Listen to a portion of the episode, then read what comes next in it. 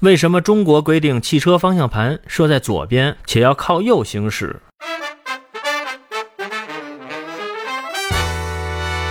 汽车刚发明的时候只能坐一个人，方向盘也就无所谓左右之分了。后来随着汽车行业的发展，驾驶位有了左右之分，无论视力多好，感觉多强，当两辆车相向而行时，如果把握不好两车的间距，很容易就发生碰撞。这就是为什么要把方向盘设在左或右的原因。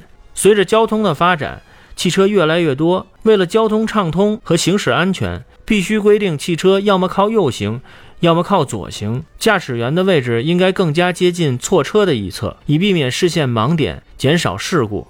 车辆靠右行驶的交通规则最早起源于18世纪，后来相继为欧洲许多国家和美国等国采用。于是，这些国家的车辆方向盘是设置在左边的。英国、日本还有一些国家实行的是车辆靠左行驶，所以方向盘呢设在右边。通行制是道路交通规则中最基本的原则。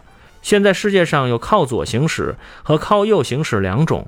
欧洲除英国以外，美洲和中国大陆都是靠右行驶。